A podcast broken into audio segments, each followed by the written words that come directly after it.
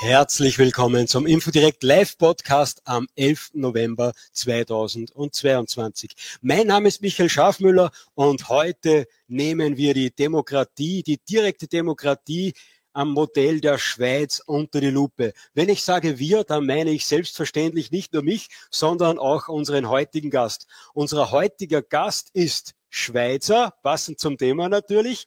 Er ist, obwohl er noch sehr jung ist, fast unheimlich belesen.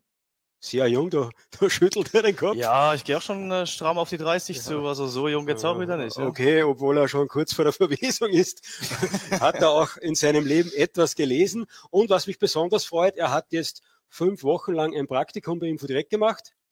Und heute, achso, jetzt habe ich deinen Namen natürlich nicht verraten.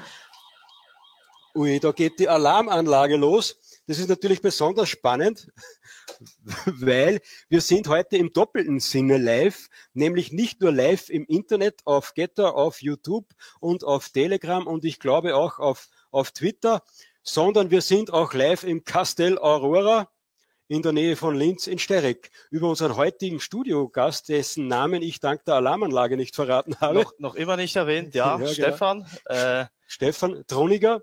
Richtig. Und sehr viel mehr wollen wir aber nicht verraten, weil wir waren jetzt gemeinsam auf ein paar Veranstaltungen und da hat man gesehen, dass die dicken Antifa-Fotografinnen äh, doch ein sehr interessiertes Auge auf dich geworfen haben.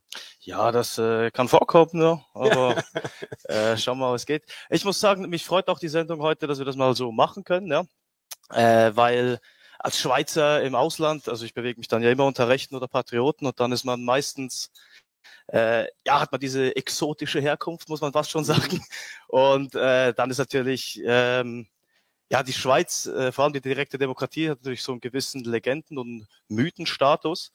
Und wie du bereits eingangs äh, gesagt hast, es ist halt nicht alles Gold, was glänzt. Also das kann ich schon mal sagen. Ich bin immer noch überzeugt, die direkte Demokratie in der Schweiz ist nach wie vor das beste Staatsmodell, das man in, im Westen mhm. findet, auf jeden Fall. Aber sie hat halt ihre Tücken. Und gerade die europäische Presse trägt dann halt dazu bei, dass äh, viele Leute sie dann halt auch ein bisschen verklären und, und idealisieren. Ich glaube nicht nur die europäische Medienlandschaft, sondern auch die europäische Rechte, auch die europäische Linke. Jeden, den irgendetwas in der Heimat nicht passt, sagt dann oft, wir brauchen jetzt die direkte Demokratie, schaut in die Schweiz, da ist alles richtig. viel besser. Ja, richtig. Über das werden wir uns heute unterhalten. Und die erste Frage da, Stefan, äh, wenn wir jetzt sagen, die direkte Demokratie, so wie sie in der Schweiz ist, ist viel besser, wäre das dann möglich, dass man in Österreich einfach einen Schnitt macht und sagt, ab morgen direkte Demokratie oder war das doch in der Schweiz, hat das ein, etwas Vorlaufzeit gebraucht? Ähm, ja, schwierige Frage. Also viele stellen sich das so vor. Es gibt ja durchaus auch Beispiele, eben gerade wenn man über was weiß ich, Euro-Einführung oder ich meine, klar, wenn man so Sachen wie die Migrationskrise 2015 nehme, jetzt mal angenommen, man hätte da überhaupt ein demokratisches Votum drüber abhalten können, ähm, kann man schon sagen, das Volk hätte da wahrscheinlich in unserem Sinne, und mit uns heißt dann halt sehr wahrscheinlich im Sinn der FPÖ oder AfD, äh, entschieden. Aber man muss halt schon auch sagen, dass äh, die direkte Demokratie in der Schweiz, ähm, dass das schon eine lange Wachstumszeit hatte, ja, 600, 700 Jahre Minimum. Und man sieht das dann eben auch, äh, wie sich die Vernunft dann doch, ähm, also ja, gesunder Menschenverstand jetzt mal dahingestellt, äh, aber ich sage jetzt mal, man sieht dann halt doch, dass es auch ein gewisses Verantwortungsbewusstsein braucht, um sich demokratisch zu beteiligen. Und gerade der Schweiz hat dann das gesehen, wo es eine Volksinitiative gab um sechs Wochen Urlaub. Bei uns heißt das ja Ferien. Ne? Ich mhm. weiß, das ist äh, sonst in Österreich, Deutschland, glaube ich, nur für Schulkinder. Aber bei uns, wir nennen das nach wie vor Ferien. Äh, aber auf jeden Fall dieses Volksvotum für sechs Wochen Urlaub wurde dort äh, vom Volk bei Initiative tatsächlich verworfen, weil man gesagt hat, oder eben weil die Stimmbevölkerung hat auch gesagt hat, ja, wäre ganz schön, aber äh, ist schlecht für die Wirtschaft, schlecht für Wirtschaftsstandort Schweiz. Ähm, war schon beeindruckend, weil ich äh, glaube, die, in den wenigsten Ländern äh, würde man jetzt, wenn man auf dem Zettel abstimmen könnte, würde man äh, zwei Wochen zusätzlichen Urlaub pro Jahr wegschmeißen, weil man sagt, ja, na, ist nicht so klug. Aha. Ja, das ist spannend. Zu weiteren spannenden Volksentscheiden werden wir etwas später noch kommen. Vorher interessiert mich aber, woher das Selbstverständnis der Schweizer kommt, dass sie glauben, dass die normalen Bürger glauben, dass sie sich da in die hohe Politik ständig einmischen können. Wie, wie ist das gekommen? Ähm, wollen wir ganz weit ausholen mit dem Schweizer Gründungsmythos und der Ja, Schweizer natürlich, Geschichte rein? natürlich, Ja, als- selbstverständlich. Als, ja. als, als, als Anhänger von Wilhelm Tell wollen wir das natürlich. Ja, äh, ja, selbstverständlich. Das können wir sehr gerne machen. Ja, du musst mich bremsen, falls ich äh, zu lange bei dem Thema verweile. Ähm, also der Gründungsmythos von der Schweiz ist ja Wilhelm Tell. Und äh, ich meine, es gibt viele Fassungen davon. Die bekannteste, die sich auch bis heute gehalten hat, ist die Version von Friedrich Schiller. Und ja, wie gesagt, in 1291 war das, äh, soll am 1. August sich auf dem Rütli drei Männer von den drei Urkantonen getroffen haben, Sch äh, Uri, Schwyz und Unterwalden, und sich dort ähm, ja gegenseitig Schutz für ihre Gebiete versprochen haben und ein, an einen Bund geschlossen haben. Ja. Und ja, die, der, der der Wilhelm Tell natürlich als, äh, als schillernde Figur äh, hat dann ja den Gessler niedergemäht, ja, den, den fremden Vogt der Habsburger, ja, wie die Zeiten sich ändern, auch wenn ich heute hier sitze. Ja, ich mag die Habsburger auch nicht. Also Ah ja, okay, wunderbar. ähm, ja, danach kam es, äh, also wie gesagt, das ist eigentlich so die, die Legendenerzählung, ja. Mhm. Äh, da, Ja, aber da das hat es- mit direkter Demokratie und Volksentscheide noch nicht viel zu tun. Das hat natürlich noch nicht viel zu tun, aber dazu wollte ich jetzt gerade kommen. Das nächste, äh, oder was dann eigentlich passiert ist, ist, dass bis dahin war die Schweiz eigentlich ein Gebiet im Heiligen Römischen Reich Deutscher Nation, wie alle anderen auch.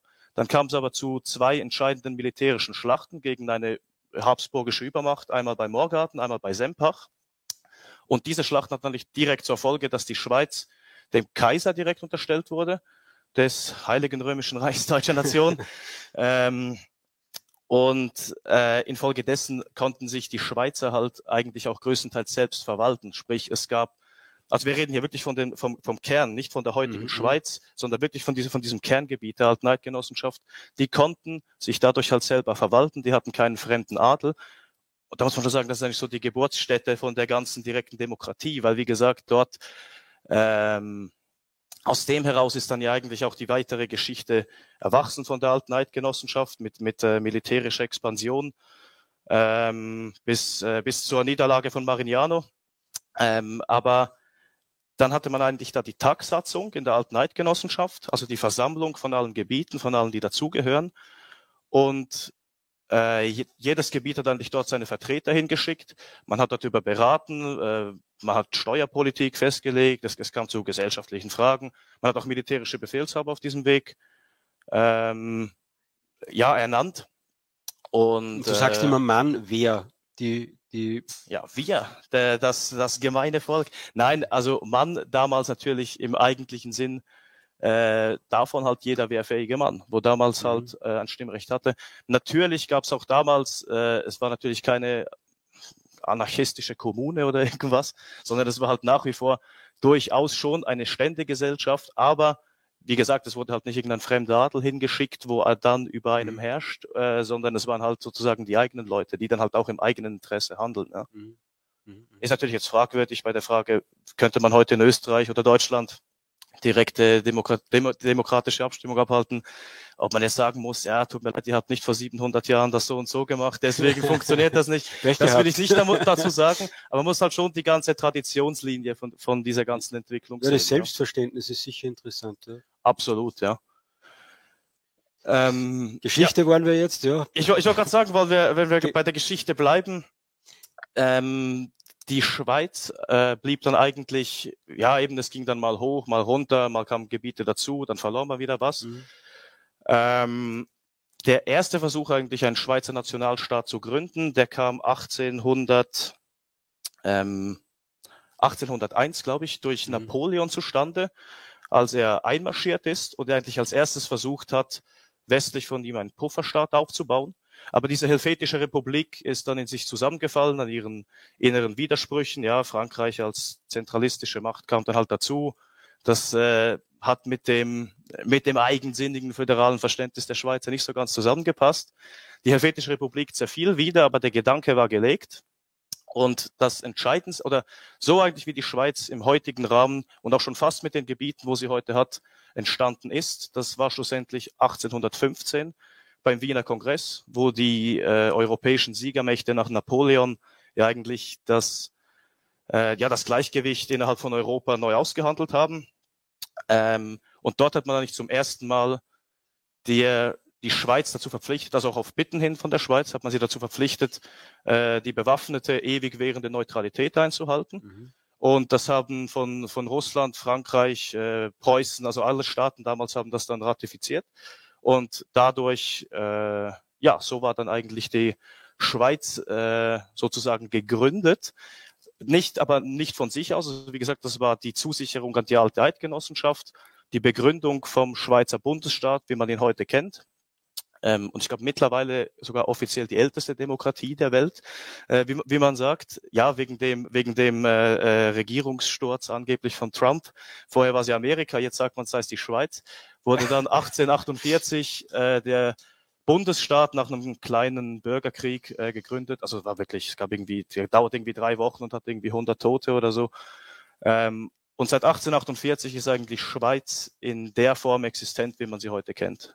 Ihr merkt, wir haben einen Schweizer zu Gast, so wie Deutsche natürlich auch sagen, sie haben alles erfunden, äh, behaupten das natürlich die Schweizer auch. Ist völlig klar, das wollen wir auch überhaupt nicht hinterfragen.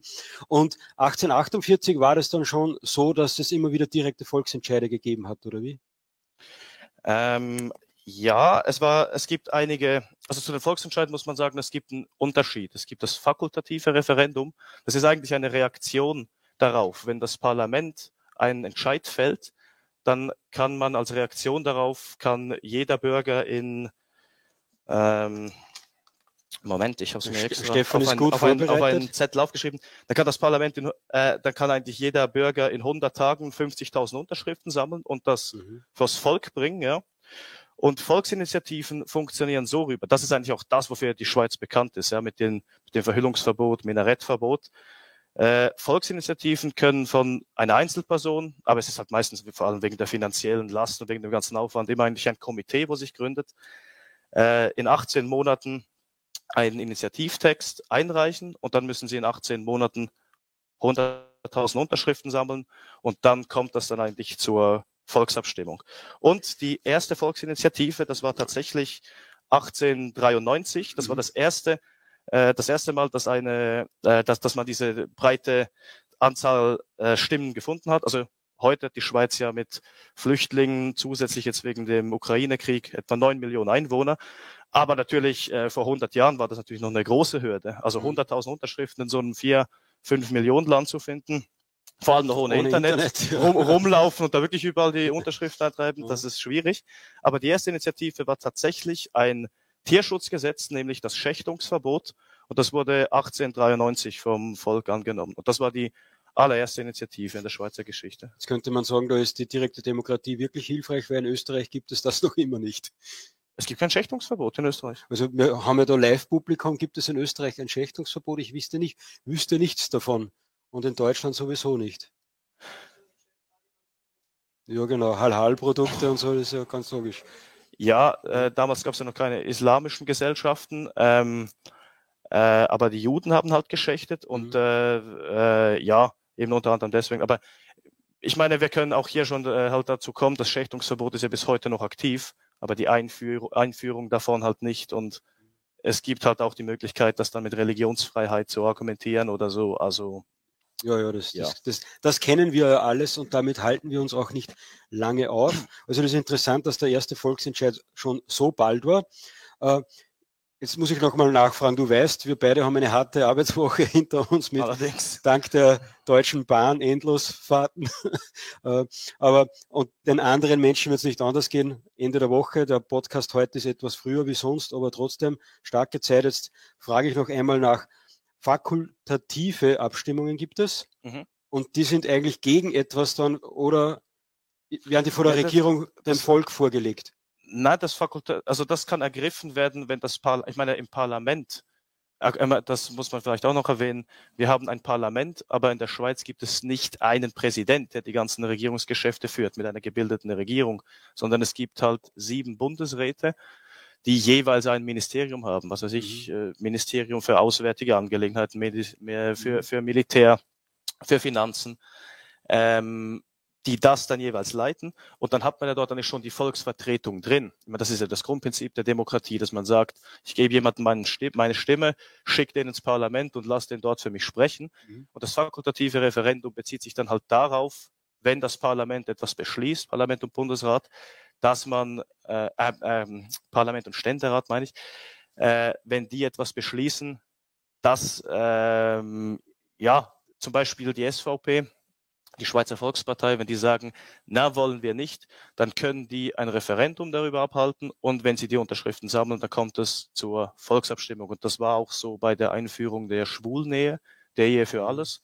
Vor einem Jahr oder vor, äh, vor zwei Jahren wurde das halt einfach mal angenommen und dann hat die SVP da gesagt, na, äh, da wollen wir äh, eine Volksabstimmung darüber und äh, das ist jetzt eine, also, wo ich nicht auf meinen Schlaubi-Schlumpfzettel geschrieben habe, äh, aber die wurde dann, glaube ich, mit 60 Prozent dann auch vom Volk wieder angenommen. Ja.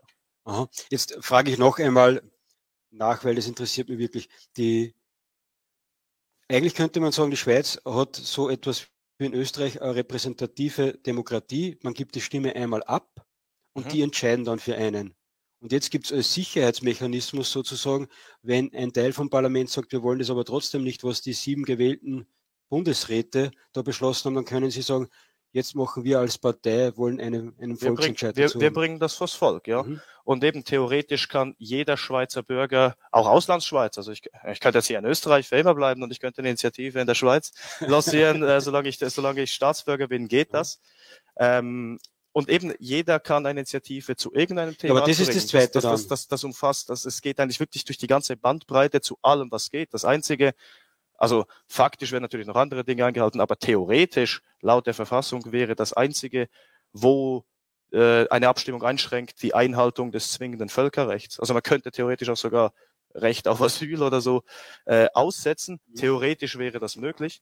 Und wie gesagt, es gibt immer wieder solche Anliegen und im, äh, normalerweise kommen eigentlich alle drei Monate, also viermal im Jahr, kommt, äh, kommen die Anliegen zur Abstimmung. Also eben dann ist immer Abstimmungssonntag, dann gibt's Bundesvorlagen, dann gibt's Kantonsvorlagen und je nachdem, wenn in der Gemeinde noch was ist, äh, gibt's je nachdem auch dazu eine Abstimmung. Also es werden nicht extra Termine festgelegt, sondern alle drei Monate schreitet der Schweizer und seit 50 Jahren auch die Schweizerin äh, dann mit dem Kugelschreiber zur Tat. Ja, äh, richtig. Das, äh, das kann man ja noch erwähnen. Äh, die Schweiz hat ja 1972 äh, das, das Frauenwahlrecht eingeführt und die letzte Region in Europa, wo es eingeführt wurde, befand sich ebenfalls in der Schweiz. Das war das Appenzell. Die haben von ihrem Kantonsrecht Gebrauch gemacht, haben das nicht eingeführt und wurden dann erst 1990, also gerade mal vor 32 Jahren, wurden die dann vom Bundesgericht äh, dazu gedrängt und dann äh, wurde es da auch eingeführt, ja. Richtig. Ob das jetzt schlau war oder nicht, das lassen wir jetzt, sonst mögen dich deine geliebten Antifa-Fotografinnen vielleicht nicht mehr. Ja, die mögen mich auch so nicht mehr. äh, dann, äh, jetzt überlege ich, wie wir weitermachen, ob wir vielleicht uns ein paar interessant oder machen wir so weiter. Äh, es wird ja oft auch gerade in Österreich gesagt, äh, dass das viele Abstimmen die Menschen müde machen würde. Das führt zu einer Demokratiemüdigkeit. Wir haben ja in Österreich auch einige Wahlen jetzt hinter uns gehabt, immer wieder Ministerwechsel und so. Und da sagt man, das macht die Menschen eigentlich müde. Mhm. Äh, jetzt ist natürlich eine interessante Frage, wie hoch das die Wahlbeteiligung bei so bei all, alle drei Monate Urnengang ist.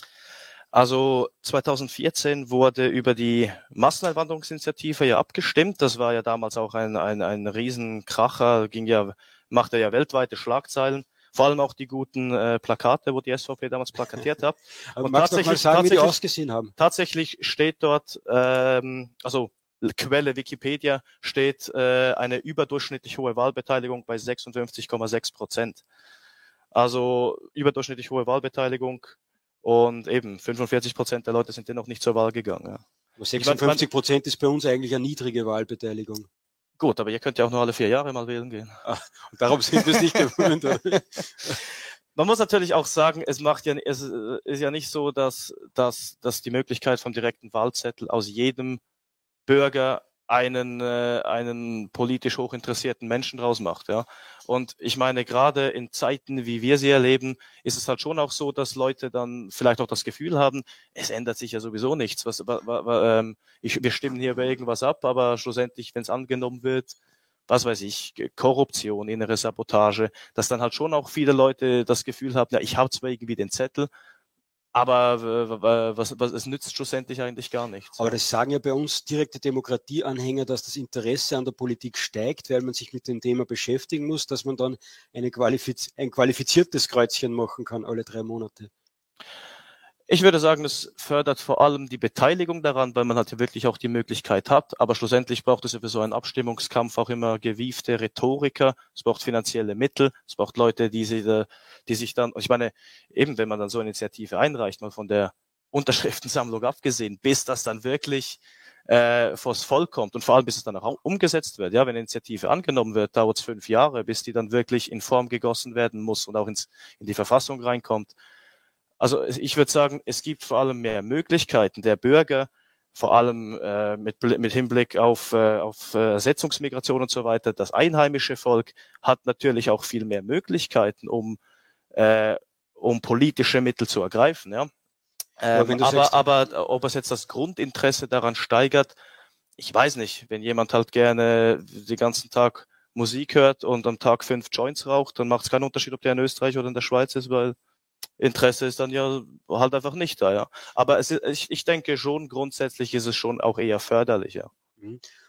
Mm, das Interesse wegt ja die Schweiz mit den Volksentscheiden, du hast es schon angesprochen, äh, oft gerade bei äh, Migrationsthemen. Mhm. Da hat die SVP ein herrliches Plakat, wie du gesagt hast, gemacht, das ja international für Schlagzeilen gesorgt hat. Magst du kurz erzählen, was da drauf war auf dem Plakat? Ähm, bei der Masseneinwanderungsinitiative, es war halt einfach äh, ästhetisch geschickt eingefädelt. Das war so ein roter Hintergrund mit der Schweizer Grenze, davor ein Kreuz und halt so riesige schwarze Stiefel, wo drüber laufen.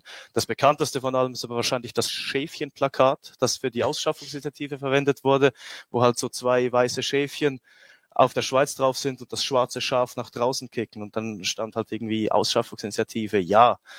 Ähm, äh, ja, Genau, das, äh, das waren diese Plakate. Und gerade das, Migration, haben zumindest wir als Patrioten das Gefühl, betrifft ja jeden Menschen oder sollte zumindest sich jeder damit beschäftigen. Aber da war die Wahlbeteiligung dann auch nur bei 56 Prozent. Habe ich nicht recherchiert, kann ich jetzt mhm. keine äh, Zahlen dazu nennen, aber wie gesagt, Quelle Wikipedia 2014 56,6 Prozent, überdurchschnittlich hohe Wahlbeteiligung. Ja. Äh, ja. Äh, da muss man übrigens sagen, diese Masseneinwanderungsinitiative damals, die wurde mit äh, zarten 50,3 Prozent angenommen. Uh. Auch wenn das natürlich in diesem Fall jetzt ich sage, jawohl, äh, muss man halt sagen, das offenbart halt schon irgendwo durch auch so ein, ein gewisses Grundproblem von, Demo äh, von, von der direkten Demokratie in der Schweiz mhm. halt, weil schlussendlich haben jetzt halt 50,3 Prozent der Leute etwas entschieden und die anderen äh, 49, ähm, 49,7 müssen dann halt äh, trotzdem mit der Entscheidung leben. Was zwar in diesem Falle nicht ganz zutrifft. Äh, wir können nämlich hier gerade eine kleine Überleitung machen zu eben auch dem, dem Problem der direkten Demokratie. Sprich, diese Initiative wurde zwar angenommen und dann hätte man eigentlich fünf Jahre hätte die Regierung Zeit gehabt, diese umzusetzen. Wie im Initiativtext. Also es wurden halt, es wurden, es wären Kontingente gewesen für, für ausländische Arbeitnehmer. Äh, es hätte im schlimmsten Fall die Kündigung der bilateralen Verträge mit der EU bedeutet und so. Ähm, und die Gegner haben natürlich damals, äh, damit, und das muss man halt schon sagen, äh, damit äh, schafft man es immer, die, die, das Wahlvolk äh, zu manipulieren mit der Sorge um die wirtschaftliche Existenz. Ja. Das ist mhm. immer, wenn irgendwas kommt, ist immer, oh, aber unsere Wirtschaft. Und wenn wir die jetzt annehmen, dann hat man das Gefühl, morgen stehst du auf und dann steht kein Stein mehr auf dem anderen ist natürlich faktischer Blödsinn. Natürlich, es gibt Initiativen, wo schädigend sind für die Wirtschaft, aber es gibt auch solche, wo schlicht und ergreifend notwendig sind. Ja, ist dann halt die Frage: Ist jetzt ist jetzt Wirtschaft äh, das, das, das alles Entscheidende, das Wichtigste in unserem Staat, oder gibt es vielleicht mit dem, wo diesen Staat trägt, also dem Volk, vielleicht doch noch etwas Wichtigeres, wo man jetzt irgendwie schützen könnte? Ja, aber diese Masseneinwanderungsinitiative, die wurde zwar angenommen, wie gesagt, hauchdünn mit 50,3 Prozent. Dann wurde halt aber schon von, äh, ja, von linken NGOs, von Parteien, wurde halt durchaus ein bisschen Sand ins Getriebe gestreut. die SVP hat das dann gemerkt, also sprich, man hat dann halt eben genauso ein, ähm, ja, man, man hat eigentlich das, was nicht, was nicht unbedingt notwendig gewesen oder am Punkt vorbeigeht, hat man dann eigentlich eingeführt. Aber eben sowas wie Kündigung der bilateralen Verträge, äh, dass nicht jede Menge äh, oder unbegrenzt Ausländer in die mhm. Schweiz kommen können. Dort hat man das eigentlich nicht umgesetzt und dann hat die SVP als Reaktion darauf die Durchsetzungsinitiative gestartet. Die war 2016 und eigentlich war das ja nur alles, was diese Durchsetzungsinitiative wollte, war halt den äh, den wortgenauen, die wortgenaue Umsetzung der Masseneinwanderungsinitiative, äh, die zwei Jahre vorher ab, äh, da, wo, äh, abgestimmt wurde. Und zwei Jahre später haben eigentlich mehr oder weniger genau die gleiche Vorlage, haben dann 58 Prozent des Volkes Nein gesagt. Also man sieht halt auch hier ein bisschen diese Wankelmütigkeit.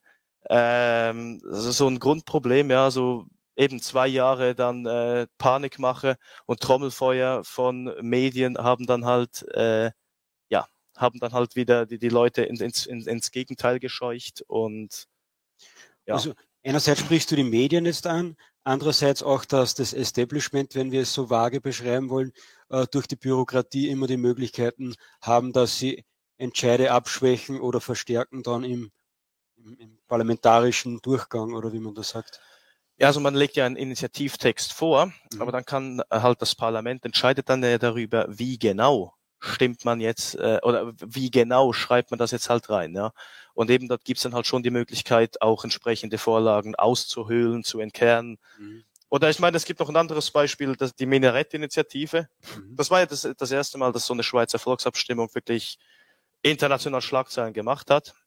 2009 äh, wurde die Minarett-Initiative mit 57,5 Prozent angenommen. Damals, also es war eigentlich relativ einfach. Es werden keine weiteren Minarette gebaut. Die Schweiz hatte damals drei. Mhm. Ähm, BAM war da, war ein ganz klares Ergebnis. Äh, aber trotzdem wurde dann noch ein viertes gebaut. Äh, ein, ein, ein, Jahr später. Und die Argumentation war dann halt ganz einfach. Ähm, ich glaube, es war in Basel äh, wenn ich mich noch richtig erinnere. Und die Argumentation war halt ganz einfach, oh ja, wir haben die Baubewilligung schon vor der Abstimmung ausgefüllt. Also, ach, können wir jetzt nicht machen. Ja, das ist äh, Recht und Gesetz und so weiter. Also eben, klar, das ist jetzt ein bisschen harmloseres Beispiel, kann man sagen, ob jetzt noch ein viertes äh, oder nur drei dastehen, okay. Aber es geht ja ums Prinzip, weil man hätte auch einfach sagen können, na, Okay, ja, braucht der andere wahrscheinlich trotzdem auch, auch Rechtssicherheit, aber mhm man äh, sieht, dass da also trotzdem noch äh, sehr, sehr viele Möglichkeiten gibt. Und jetzt wird mir auch ein bisschen klarer, wie du gesagt hast, dass die Menschen trotzdem müde werden. Weil wenn ich jetzt abstimmen gehe und dann sehe ich, die lassen das fünf Jahre im Sand verlaufen, schwächen es ab oder setzen es dann anders genau, um, dann wird es langweilig. Ja, ja, genau, das ist das, was ich vorhin halt auch gemeint habe. Oder man, man muss ja ganz einfach auch sagen, man ist ja meistens dann ein Fan von solchen Entscheidungen, wenn sie im eigenen Sinne getroffen werden. Natürlich. Wenn das nicht der Fall ist, ist man wahrscheinlich eher in so einem Fall, oh, repräsentative Demokratie, oh, nicht ganz, äh, auch, auch ganz gut. Ähm, und hier kann man halt sagen, also wie gesagt, die, die Ehe für alles, das habe ich eingangs schon erwähnt, die mit 60 Prozent hat auch angenommen wurde. Wobei ich glaube auch hier als eines der letzten Länder. Ähm, etwas anderes, wo natürlich weit tiefgehender ist und vor allem jetzt, wo ja die größere Aufarbeitung davon beginnt, ist eigentlich diese ganze Corona-Politik, die mhm. Maßnahmen, die damals beschlossen wurden. Und die wurden im Infektionsschutzgesetz auch, also nach dem, das war genau so ein Fall. Der, ähm, die Regierung hat das eigentlich beschlossen. Man setzt diese, Maßnahmen um, dann haben Leute das Referendum ergriffen und äh, das vors Volk gebracht. Und das Volk hat Ja gesagt die Gegner, äh, also, also die Kritiker von, von der ganzen Corona-Politik, die haben dann halt gesagt, ah, äh, das akzeptieren wir nicht. Wir wollen nochmal eine Abstimmung, haben nochmal Unterschriften gesammelt, brachten es nochmal zur Abstimmung, es wurde nochmal angenommen und sogar noch mit Zuspruch. Also es waren, glaube ich, am Anfang 54 Prozent. Ich bitte hier die Zuhörer, mich nicht äh, auf diesen Zahlen äh, absolut festzunageln. Ja, ich ich bitte die Zuhörer, das alles, alles nachzugoogeln und sofort ja, in die Kommentare ich, zu schreiben. Ich, ich habe ich hab mir aufgeschrieben, was ging, aber wir reden hier äh, über all das. Äh, die, das kann man sich ja schlussendlich auch nicht alles äh, so einfach merken. Es geht darum, auf jeden Fall schlussendlich, wo das zum zweiten Mal darüber abgestimmt wurde, äh, hat sogar noch einen Zuwachs gehabt. Und man merkt dann halt schon auch die Mentalität äh, der Leute, wo halt sagen, wir haben jetzt, wir haben gerade erst darüber abgestimmt und jetzt kommen diese Idioten halt schon wieder, jetzt erst recht. Und dann mhm. äh, ja, das war auch so bei äh, Abschaffung der Wehrpflicht, mhm. äh, wo überraschenderweise beibehalten wurde. Ähm, wo ich dann halt auch einfach gemerkt habe bei vielen Leuten, äh, dass die ganz einfach sagen, ja und wieso? Findest du das Militär gut? Findest du, es ist wichtig, dass wir ein Militär haben? Brauchst du, es ist gut im Fall von einem Terroranschlag oder für eine Bedrohung oder was auch immer. Und von vielen, wo ich dann halt so im persönlichen Gespräch war, eigentlich das Einzige, was ich gehört habe, war so, ja, ich musste den Scheiß auch machen, also sollen die es auch tun. Und es ist halt schon so, ja, also wie gesagt, es eröffnet gewisse Möglichkeiten. Es ist sicher, ähm, es ist, wie gesagt, ich, ich finde auf jeden Fall, die direkte Demokratie ist das beste Modell, das es gibt innerhalb der westlichen Demokratien. Aber ja, auch sie hat halt ihre Tücken und Schwächen und auch Stärken. Ja. Dass, dass, dass fünf Jahre Zeit ist, etwas umzusetzen, das kommt ja auch aus dem Jahr 1848, wo man noch mit Pferdefuhrwerken gefahren ist wahrscheinlich, weil jetzt fünf Jahre, wenn man sich denkt, 2015 äh, ist jetzt schon sieben Jahre her. Corona dauert ja, jetzt ja. drei Jahre. Wenn man da am Anfang etwas Schlaues gemacht hätte, bis das wirksam werden muss, äh, da dauert es ja noch anderthalb Jahre, bis das in Kraft treten kann dann. Äh, ja, je, je nachdem, ja. Aber ich meine, ja, so sowas hält sich. In Amerika hat man ja auch immer noch das Wahlmännersystem, äh, weil eben genau sie damals auch mit den Kutschen nach Washington fahren mussten, teilweise 4000 Kilometer oder so. Also Wobei ja, das Wahlmännersystem gefällt mir relativ gut, sofern ich das von außen und wenig belesen bei dem Thema äh, abschätzen kann, weil wenn der Wahlmann etwas Falsches macht, dann kommt der aus meinem Ort, aus meinem Bezirk, bei euch aus dem Kanton, äh, Kanton äh, und dann habe ich den äh, nötigenfalls äh, hinten am Nacken und kann sagen, hey, glaub, was aber, hast du gemacht? Ich glaube aber, die Abstimmung bei den Wahlmännern ist nach wie vor anonym. Das ist genauso ein, eins, eins der Risiken, sprich ein Wahlmann wo jetzt beauftragt wird, republikanisch abzustimmen, könnte theoretisch doch den demokratischen Kandidaten geben. Die Stimme würde zählen. Aber wie soll ich sagen, das ist wahrscheinlich halt in Amerika einfach so ein Gentleman's Agreement, dass man sagt, machen wir nicht. Also wenn ich den Auftrag bekomme, ja, ja. für den abzustimmen, natürlich. Ja, ja aber du siehst, ja, oder genau.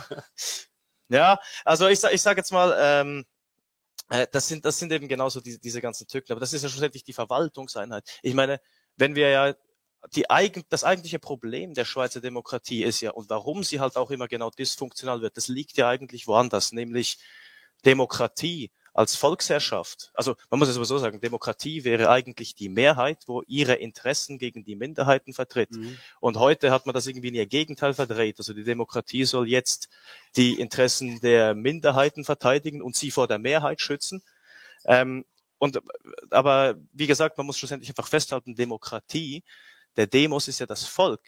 Und das eigentliche Problem liegt ja in der Spaltung, äh, in der Spaltung der eigenen Bevölkerung, ja. Weil natürlich, wenn man einen Staat hat, dann braucht man auch ein Staatsvolk, man braucht ein, man, man muss Volk sein. Und dann ist es halt zwingend voraussetzend, dass hier alle in die gleiche Richtung arbeiten, dass man halt sagt, zum Beispiel jetzt, ja, wir sind alles Schweizer, ja, ein Schweizer ist so, das muss man sein, um, um Schweizer zu sein, wir sind wir und äh, sie sind so ähm, aber wenn man natürlich dann auf einmal, und das hat man halt genau mit vielen ähm, äh, mit, mit linken Ideologien, mit, mit, mit globalistischen Ideologien, dann hat man das halt genau, wenn du halt irgendwie sagst, oh, es spielt gar keine Rolle, ob, ob ich jetzt Schweizer bin oder nicht. Ähm, äh, Omomo Fufu, wo vor fünf Monaten hier angekommen ist, der muss genau die gleichen Rechte haben wie ich. Ja, Ausländerwahlrecht einführen.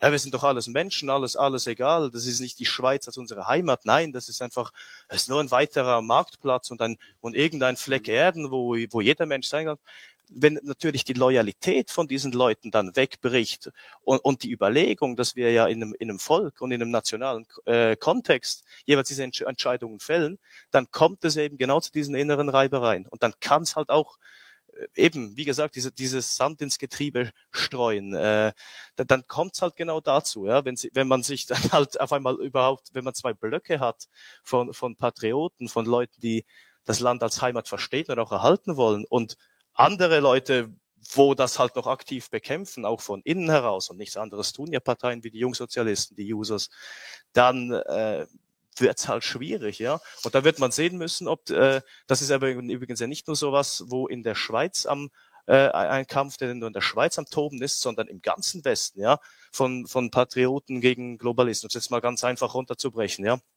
Ähm, und ob die Schweiz halt als als als Staat auch das übersteht, wird man sehen müssen. Ja. Ich hoffe drauf, ja. ich hoffe auch, dass die direkte Demokratie uns doch noch lange mhm. halten bleibt und man dem politischen Wahnsinn, äh, dass, dass sich das äh, irgendwann auch wieder, auch wieder beruhigt und mal wieder Vernunft einkehrt und mal, mal wieder, ja, wie gesagt, man, man wird sehen müssen. Ähm, ja. Ja, ich glaube, dass die Demokratie von einer Art der Verwaltung sich gewandelt hat oder gewandelt wurde. Das ist nicht von selbst passiert. Äh, früher hat man gesagt, ja, es müssten möglichst alle irgendwie gleich sein, damit sie, und da darf jeder bei der Entscheidung beitragen. Und Demokratie ist dann ein Weg, wie man Entscheidungen trifft als Gemeinschaft. Mhm. Und da ist aber jetzt eines herausgenommen worden und das ist, alle müssen von jedem muss die Stimme gleich viel wert sein. Das ist herausgenommen worden aus meiner Sicht und zur Ideologie gemacht worden, dass alle Menschen so furchtbar gleich sind und eigentlich doch so unterschiedlich, dass mhm. wir jetzt 72 Geschlechter haben und die 72 Geschlechter, das ist jetzt die Ideologie, dass alle Menschen, egal wo auf der Welt, äh, gleich sind und dann wird es natürlich immer komplizierter. Mhm. Wenn die Minderheiten, wenn es plötzlich heißt, ja, Demokratie ist keine Mehrheit, hat nichts mit Mehrheit zu tun, sondern Demokratie zeichnet aus, äh, dass sie für die Minderheiten da ist. Mhm. Äh, dann wird es aus meiner Sicht halt wirklich kompliziert und du hast das ja angesprochen. Mmh. Ja, ein zweites äh, Grundproblem vor der Demokratie ist wahrscheinlich auch, dass man durch die Abstimmungen, dass das alles dann irgendwann so unpersönlich äh, wird. Gerade in Österreich haben wir das Problem, dass dann immer für alles Brüssel verantwortlich ist. So kann man dann die, die Verantwortung völlig zerstreuen, aber die Macht wird völlig zentriert und zwar dort, wie es ein deutscher Politiker einmal gesagt hat, dort wird die Macht zentriert, wo nicht gewählt wird. Mhm, ja. So, das war lang genug, das Referat jetzt von mir. Mir war noch, genau, jetzt haben wir die direkte Demokratie lange genug schlecht geredet. Du hast aber auch gesagt, dass es Vorteile gibt. Was wäre da einer davon? Also wie gesagt, das Objekt, äh, das, das Offensichtliche ist ja, dass das Volk sozusagen seine Entscheidungen selber treffen kann. Sprich, jeder kann halt seine Interessen einbringen. Und ich meine, das ist ja dann nicht so, dass man auf einmal irgendwelche Wahnsinnsentscheide hat. Also dass man jetzt Okay, ja doch, äh, es wurde, äh, nein, also es war nicht mal ein Wahnsinnsentscheid, aber ich wollte jetzt gerade das Beispiel bringen und da fällt mir gerade ein, äh, doch, natürlich, das gab es ja auch. 1963 gab es zum Beispiel eine Volksabstimmung über die atomare Aufrüstung der Schweiz, also ob man sie mit Atomwaffen bestücken will. War aber damals natürlich im, Kon im Kontext des Kalten Krieges auch mhm. durchaus vernünftig und logisch, das zu äh, das zu überlegen. Ja, zu meinen, äh, zu meinen Ungunsten äh, und Unglück wurde wurde sie dann abgelehnt, leider. Man muss ja aber sagen, wie gesagt, es ist dann ja nicht so, dass äh, das ständig über jeden Blödsinn abgestimmt wird, sondern man muss ja doch auch äh, ein vernünftiges Anliegen irgendwo durch haben. Natürlich, es gibt Dinge, wo dann von Leuten verschrien werden, sagen, das ist doch Unsinn, warum stimmen wir darüber überhaupt ab? Mhm. Aber schlussendlich ist es ja dann ein Anliegen und wenn man diese 100.000 Unterschriften sammelt, kann man sehr wohl darüber abstimmen. Also wie gesagt, die Einflussmöglichkeit ist ja da. Dann natürlich auch einfach die, die Stabilität äh, der, der, der Politik oder Demokratie, wenn man sich beteiligen kann. Das würde ich schon auch herausstreichen. Das ist ein absolut wichtiger Punkt. Was natürlich für mich jetzt auch, ähm, ja, ich sage jetzt mal äh, mit Stichwort Heimat Europa, und, äh, und im europäischen Kontext denken, ja, äh, ich meine, so, so sehr ich die Schweiz auch liebe, ich bin kein Schweizer Nationalist oder irgendwas, sondern ich denke ja auch immer im europäischen Kontext. Und was dort natürlich am wichtigsten ist, durch diese ganzen Volksabstimmungen ist halt schlicht und ergreifend, dass ähm, ja, dass man äh, metapolitischen Einfluss ausüben kann sozusagen. Sprich, ich meine, genau diese Minarett-Initiative 2009 ist ja so ein Beispiel. Dort hat man den politischen Islam eigentlich, oder den Islam, ich weiß, da gibt es auch interne Streitereien drüber, ähm, aber da hat man den, äh, den Islam in seiner politischen Form und in seiner Bedrohungslage auf jeden Fall erkannt äh, und das auch international zum Gespräch gemacht. Und das war noch lange, bevor dann die ersten Terroranschläge äh, in Paris überhaupt gefallen sind. Und sowas mhm. gibt ja natürlich auch auch Auftrieb im, im, im, im Ausland. Ja, ich denke gerade viele Deutsche sind doch immer wieder froh darüber, wenn sie äh, halt auch zeigen können, ja, seid ihr denn alle wahnsinnig? Jetzt schaut mal hier in der Schweiz, da führt man mhm. Volks, Volksabstimmung äh, äh, über dieses oder jenes Thema, eben Massenmigration, Verhüllungsverbot oder was auch immer. Äh, und dann kann man natürlich auch positiv darauf verweisen. Ja. Also das also ich fasse noch mal kurz zusammen für unsere Zuhörer, die übrigens den Link zum Podcast gerne weiterverbreiten können, damit wir noch mehr Zuhörer haben. Und wenn dann die Sendung fertig, also geschnitten, schneiden tun wir normalerweise nicht, außer wenn ich unser Radiogerät vergesse zum Einschalten, wie es heute passiert ist. Dann müssen wir einen kurzen äh, Schnitt machen und das mit YouTube verbinden. Aber das betrifft euch, liebe Zuhörer, nicht. Ihr seid nur dafür da zum Liken, Teilen, Kommentieren und dann natürlich das Thema weiter zu verbreiten und über direkte Demokratie und die Möglichkeiten zu diskutieren. Und da hat der Stefan jetzt zumindest schon drei Vorteile gesagt von der direkten Demokratie in der Schweiz. Das erste ist, dass wichtige Themen diskutiert werden. Wenn ich irgendwo falsch Richtig. liege, dann ja. bitte gleich herübertreten unterm Tisch. Äh, dann, dass die Medien darüber berichten. Mhm. Und dass im Ausland dass man im Ausland sieht, dass es auch Alternativen zum herrschenden System gibt, so wie lange Zeit nach Russland geschaut worden ist, lange Zeit jetzt mhm. nach Ungarn geschaut worden ist. Man sagt, na gut, es ist anders möglich, man muss nicht äh, diese Globo-Homo-Religion sozusagen nachbeten, ja. die ist nicht alternativlos. Da kann man in die Schweiz auch sehen. Also drei Vorteile. Was, was fällt dir noch für Vorteile ein?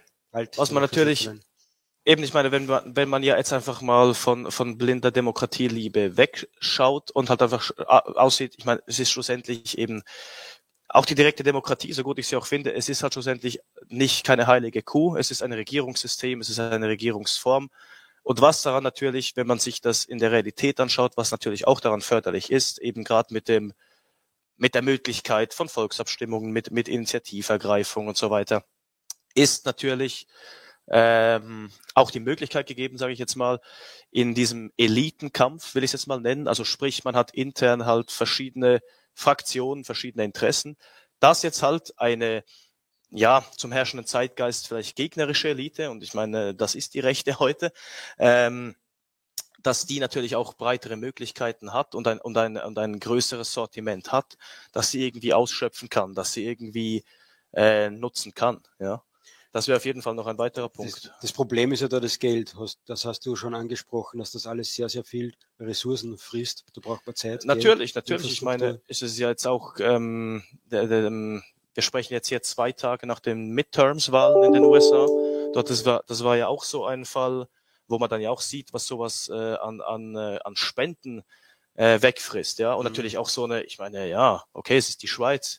Äh, ich weiß, relativ klein, aber eben äh, schlussendlich braucht man halt auch in der Schweiz, wenn man so eine Kampagne starten will und, und sowas zur Abstimmung bringen, muss man schon ein paar Millionen in die Hand nehmen. Ja? Und da braucht man dann halt schlussendlich schon auch, man braucht halt Finanziers, man braucht engagierte Leute, wo man einbringen kann. Aber wenn die Schweiz für etwas bekannt ist, dann ist es Schokolade, Käse und Geld, oder? Mm, ja, ich habe gerade überlegt, ob du was vergessen hast. Ja, das kommt ungefähr hin. Ne? Also das Geld ist weniger Problem in, bei euch. In, in, Ostasien ist es vor allem Heidi. Das ist ganz interessant. Aha, die, die Heidi-Filme, da wird, wird man regelrecht geflutet äh, bei diesen Heidi-Dörfern und so. Äh, ja. Also Geld braucht man dafür.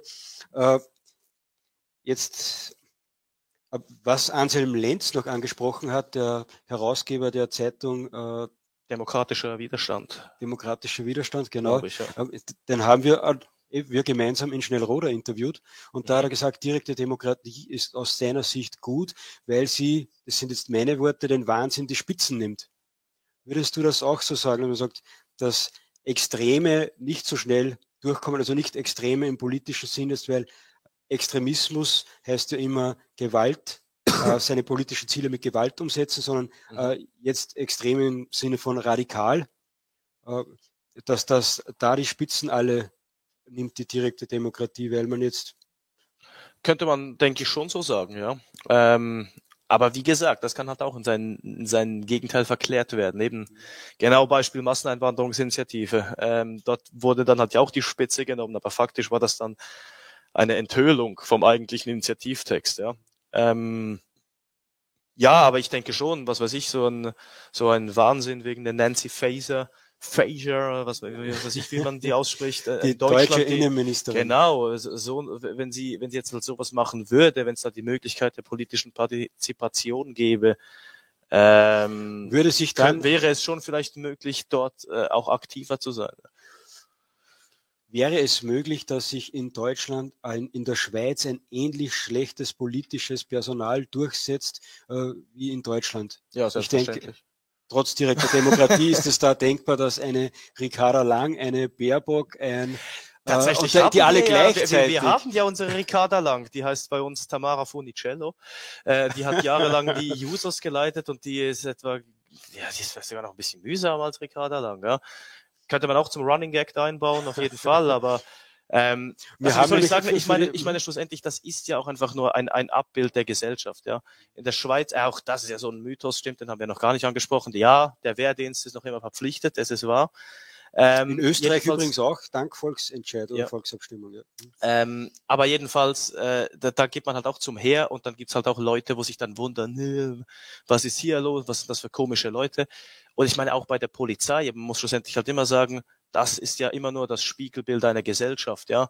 Und wenn halt die ganze Gesellschaft, ja, wie Max Krah das benannt hat, sowieso in der Endzeit ist, ja. äh, Institutionen sich auflösen, die, die, die Verfalls- und Dekadenzerscheinungen, wenn das natürlich in der ganzen Gesellschaft bereits vor sich geht, ähm, ja, dann, dann hat das auch seine Auswirkungen ins Parlament hinein, ja. Und dann, dann kann man auch Pferde ja. zum Konsul nennen, oder wie?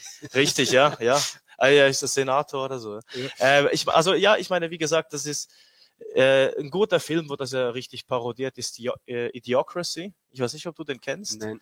Ja, also eben, das heißt ja schon Idiokratie, also die Idiotenherrschaft und eben das spielt dann halt irgendwie so in 300 Jahren, wo halt die, die Grunderzählung davon ist halt einfach, der IQ fällt immer weiter ab in der mhm. Gesellschaft. Ja, also wie gesagt, äh, wenn es interessiert, kann sich mal einen Ausschnitt von diesem Film auf YouTube oder so anschauen, gibt's einige. Und äh, ja, auch der, auch der direkte Wahlzettel ist schlussendlich und auch die direkte Demokratie kann eine Gesellschaft nicht vor so etwas bewahren. Ja, man muss halt schlussendlich schon auch sagen, die direkte Demokratie im, Zeit, im, im 21. Jahrhundert steht halt auch von einer anderen Art der Verrohung, würde ich jetzt mal sagen, mhm. weil wie gesagt, ich meine, das, was ich mit, mit diesem ganzen äh, kurzen Geschichtsexkurs eigentlich rausstreichen wollte, ist, ja. es waren immer wehrfähige Männer, wo sich dann getroffen haben, gemeinsam Entscheidungen getroffen. Und bis vor ein, zwei Generationen war auch in der Schweiz war noch äh, die Hälfte der Bevölkerung waren Bauern. Gut, man kann jetzt hier über Bauern denken, was man will. Da gibt's ja genug Leute, wo dann immer kommen mit genau das, diese Pöbelherrschaft, da gibt es nicht. Aber was ja das Entscheidende ist, wenn du Bauer bist, wenn du Handwerker bist, wenn du irgendwas in diesem Bereich machst, dann hast du ja deinen Bezug zur Realität, sprich du bist immer draußen, du bist am Arbeiten und dadurch bist du auch ein, äh, ein, wie soll ich sagen, ich glaube, du hast dann schon auch eine, eine Wertvorstellung, die sich dann halt auch dadurch positiv auswirkt. Hingegen heute, wenn du halt in der Stadt bist die ganze Zeit, im Büro und als, als entwurzelter Typ irgendwo äh, ja, den ganzen Tag in der Stadt verbringst, eben dich gar nicht mehr mit, mit, diesem, mit dieser Überlegung Volk und Heimat und Nation im Einklang siehst, dann wird's halt irgendwo durch äh, dann schwierig. Und das ist, glaube ich, auch eine extreme Herausforderung für, für das Bestehen einer Demokratie und von einem Staat. Ja. Und die zweite große Herausforderung sind ja die Medien. Und da leider nicht Infodirekt. ja, unter anderem. Ja. Äh, oder die, also die, die, die, die, zur Lösung beitragen, wollte, wollte ich jetzt gerade sagen. Ja, ich meine, das, das, das Problem hat, denn ja, hat man schlicht und ergreifend halt überall. Ja, es ist halt immer die Medien, wo äh, wo auf neutral machen und, und äh, Berichterstattung, aber man merkt dann halt schon immer, wie tendenziös das ist. Ja. Du hast ja äh, wir haben ja schon in den letzten fünf Wochen natürlich viel Zeit zum Reden gehabt, gerade in der Deutschen Bahn äh, mit den Verspätungen. Allerdings. Äh, beste Grüße an die Deutsche Bahn und nochmal an Ricarda Lang, weil wir haben festgestellt auf TikTok, wenn man Ricarda Lang sagt, hat das TikTok gleich 100.000 Aufrufe. Das wünschen wir uns natürlich für den Podcast auch.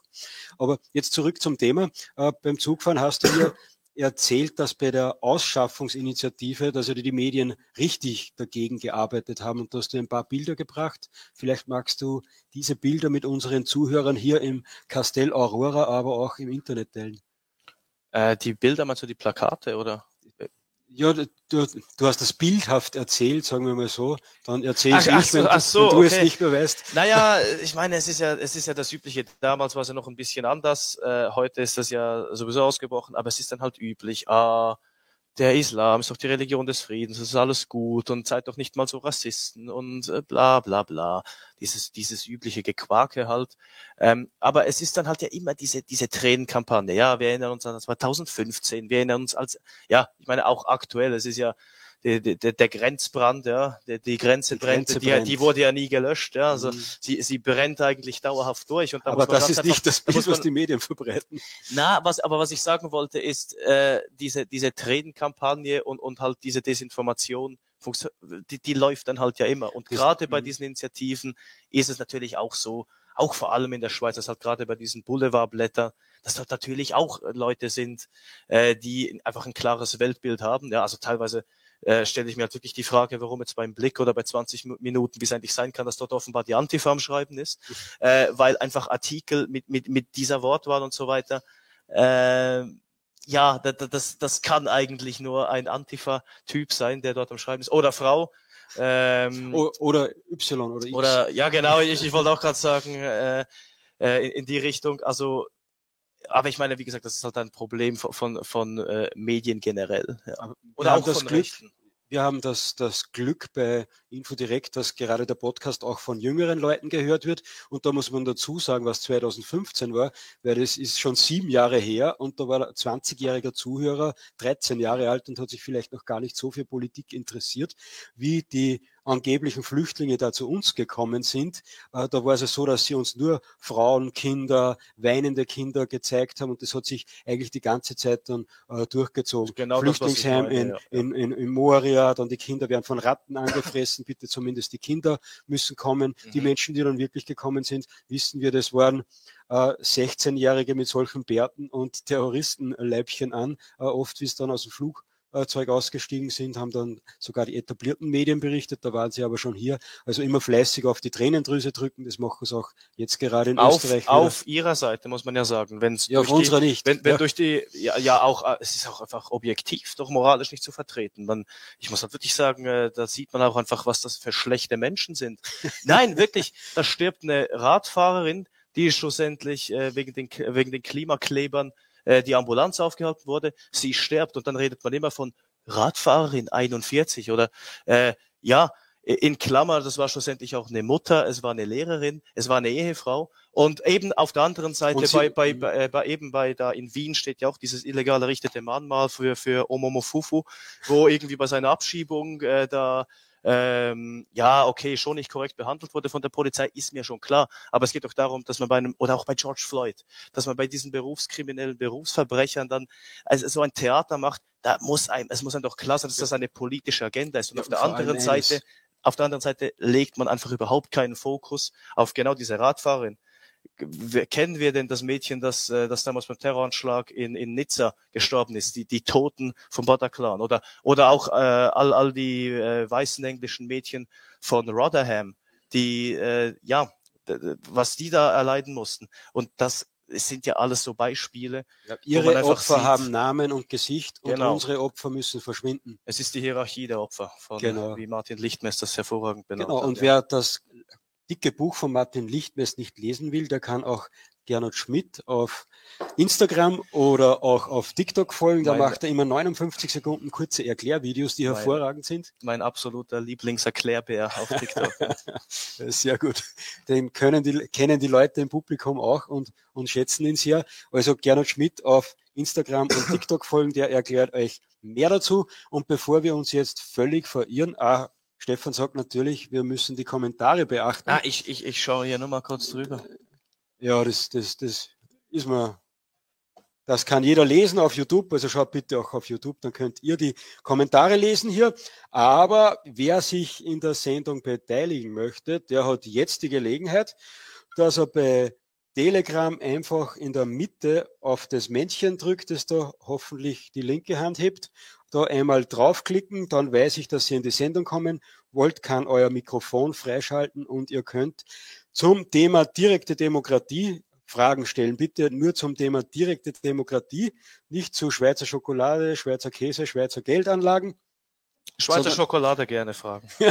ja, da zeigt schon der erste auf. Den nehmen wir als erster dran und dann auch die Einladung natürlich hier ins Publikum in der Bar vom Castell Aurora. Wenn jemand eine Frage hat, dann borge ich euch kurz mein Headset und ihr könnt diese Frage dann stellen. Jetzt holen wir aber mal Are You on the Line? Ein schöner Name. Ich hoffe endlich einmal ein Antifa-Aktivist, der sich zu uns in die Sendung traut. Schauen wir mal, ob das stimmt. Are You on the Line? Herzlich willkommen im Infodirect Live Podcast. Du musst bitte noch einmal dein Mikrofon freischalten und dann bist du bei uns in der Sendung neben deinen Namen einmal, genau. Danke für eure Arbeit, Nummer eins. Nummer zwei, danke für die Arbeit. Sorry. Perfekt. Vielen Dank für deine Wortmeldung. Ich übersetze gerade fürs Publikum. Wir haben nämlich kein Sa keinen Saallautsprecher. Der Herr hat gesagt, erstens danke für die Arbeit, zweitens danke für die Arbeit, perfekt. Herzlichen Dank dafür. Ich glaube, das war schon. Er hat sein Mikrofon wieder stumm geschalten. Also vielen Dank. Wir freuen uns darüber, Stefan, oder? Ja, äh, ich danke. Ja. Wer übrigens die Arbeit von Infodirect gut findet, den laden wir natürlich dazu ein, dass ihr uns mit einem Abo des Printmagazins Infodirect unterstützt. Das, so können wir unsere Arbeit finanzieren. Wer die Möglichkeit hat, kann bei uns auch gerne inserieren. Und wer kein Abo möchte und nicht inserieren kann, der kann uns natürlich auch gerne eine Spende überweisen. So, jetzt der Blick ins Publikum in der Bar vom Castel Aurora in Steyreck. Da traut sich keiner Fragen stellen, weil mein Headset etwas verschwitzt ist. Das möchte keiner aufsetzen. Da zeigt niemand auf. Sorry. So, da, da lacht wieder jemand. Da, ui, jetzt wird spannend. Das sehen natürlich nur der Stefan und ich. Jetzt kommt der Donald Trump zu uns in die Sendung. Darf sprechen. Also das Profilbild ist von Donald Trump, der Name nicht. Herzlich willkommen in der Sendung, Herr Präsident. Das dauert immer ein bisschen, bis man sich technisch zurechtgefunden hat. Jetzt klappt es. Ja, natürlich bin ich zu hören, oder? Ja, wir ja. hören dich gut. Servus. Sehr fein. Direkte Demokratie ist eigentlich ein Weg, den ich auch sehr stark verfolge oder, oder, oder äh, um, ja, umzus ja, sicher, umzusetzen versuche. Wir haben da in St. Georgen an der Gusen, Österreich, ein Gemeinschaftsgartel und das äh, versuche ich mehr oder weniger zu führen nach Gesichtspunkten von meiner Ansicht nach direkter Demokratie. Sprich, immer die, ähm, direkte Demokratie weiß ich gar nicht, ob ich so ideal finde, weil äh, die momentan aktuell herrschende Demokratie beruht ja immer auf Mehrheitsmeinungen. Meiner Ansicht nach ist, sind die Minderheitsmeinungen, sprich konsensuales äh, äh, Entscheidungsfinden extrem wichtig. Wie seht ihr das? Vielen Dank für deine Frage, lieber Herr Präsident. Sage ich jetzt mal fürs Saalpublikum, der Herr, der sich gerade gemeldet hat, ich schalte schnell sein Mikrofon stumm, weil sonst haben wir da Interferenzen oder wie heißt das Fachwort? Mhm. Glaube, der Herr, der sich gerade gemeldet hat, ist aus St. Georgen an der Gusen, wo viele von euch auch schon einmal waren, vermutlich zufällig am 26. Oktober. Wer wissen möchte, was da dort los war, der sieht ein Video, eine kleine Reportage von Stefan und mir, weil wir waren dort auch bei den Protesten gegen den Asylwahnsinn. Der Herr, den wir jetzt einfach Donald nehmen, ist der, ist beim Verein Gemeinschaftsgartel und möchte da direkte Demokratie auch so umsetzen. Er sieht aber auch Minderheiten wichtig und ist dafür konsuale Konsensfindung oder so. Stefan, was sagst du dazu? Ich habe es ehrlich gesagt nicht ganz verstanden, was jetzt, wie die Frage lautet, um ehrlich zu sein, tut mir leid. Äh, falls es vielleicht darum geht, dass die Mehrheit nicht die Minderheit äh, erdrückt oder, oder was weiß ich. Äh, also das ist ja eine, eine Demokratie, ähm, ja, ist jetzt eigentlich, glaube ich, nicht so wirklich das Problem. Also natürlich ist der, der Demokratie funktioniert über den Mehrheitsentscheid. Aber ich glaub, wenn ich aber kurz unterbrechen kann, ich glaube, ja. das wird dann zum Problem, wenn die das Volk, die Gemeinschaft, wo die Demokratie gelebt wird, äh, unter Anführungszeichen so vielfältig wird. Dann kann es natürlich sein.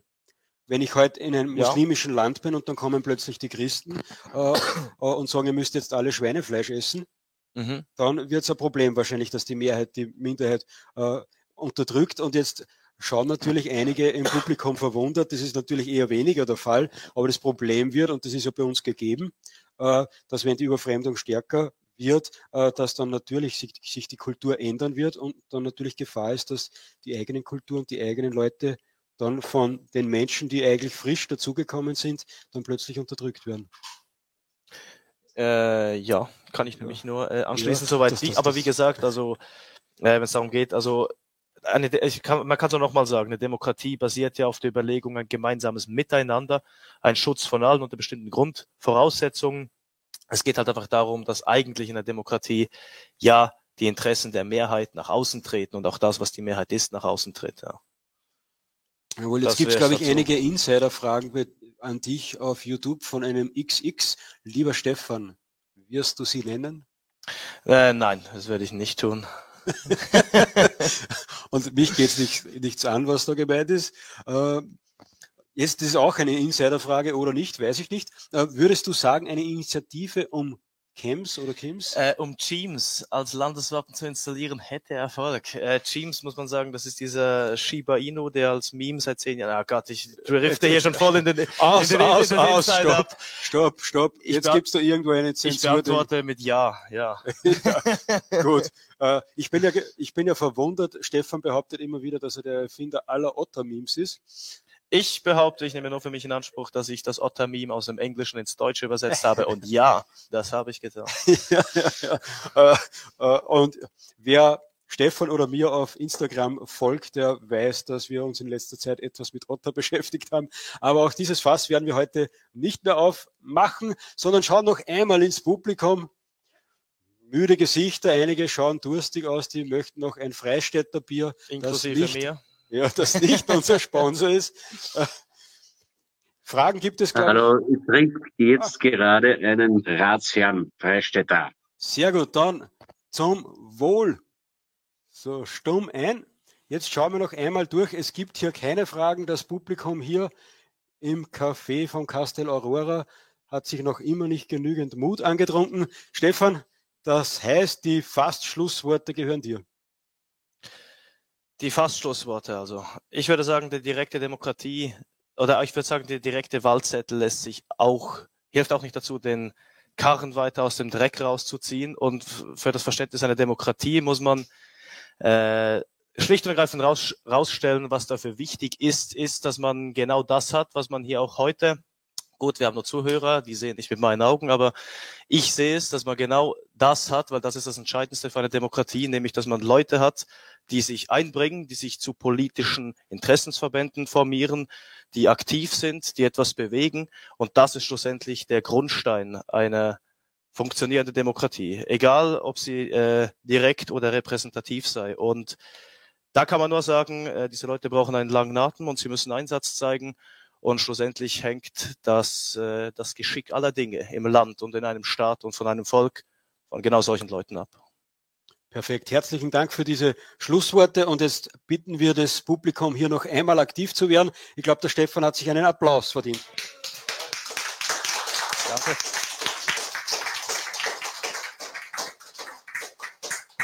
So, liebe Infodirect Live Podcast Zuhörer, wenn euch diese Sendung gefallen hat, dann lasst uns ein Like da, kommentiert und teilt, verbreitet die Sendung weiter, sprecht über die Themen, über die wir gesprochen haben und vergesst nicht, dass all das, was wir machen, natürlich auch jede Menge Ressourcen braucht, Geld, Zeit. Der Stefan hat das miterlebt, wie lange man braucht, wenn man Videos schneidet, Texte ja, schreibt, ja. Bilder macht. Das dauert, dauert, dauert natürlich und da brauchen wir eure Unterstützung. Also liken, teilen, kommentieren im Internet und das Infodirect Print Magazin abonnieren. Herzliche Grüße und einen schönen guten Abend, ein schönes Wochenende aus dem Castell Aurora in Stereck in der Nähe von Linz. Ade. Wir sind auf Sendung.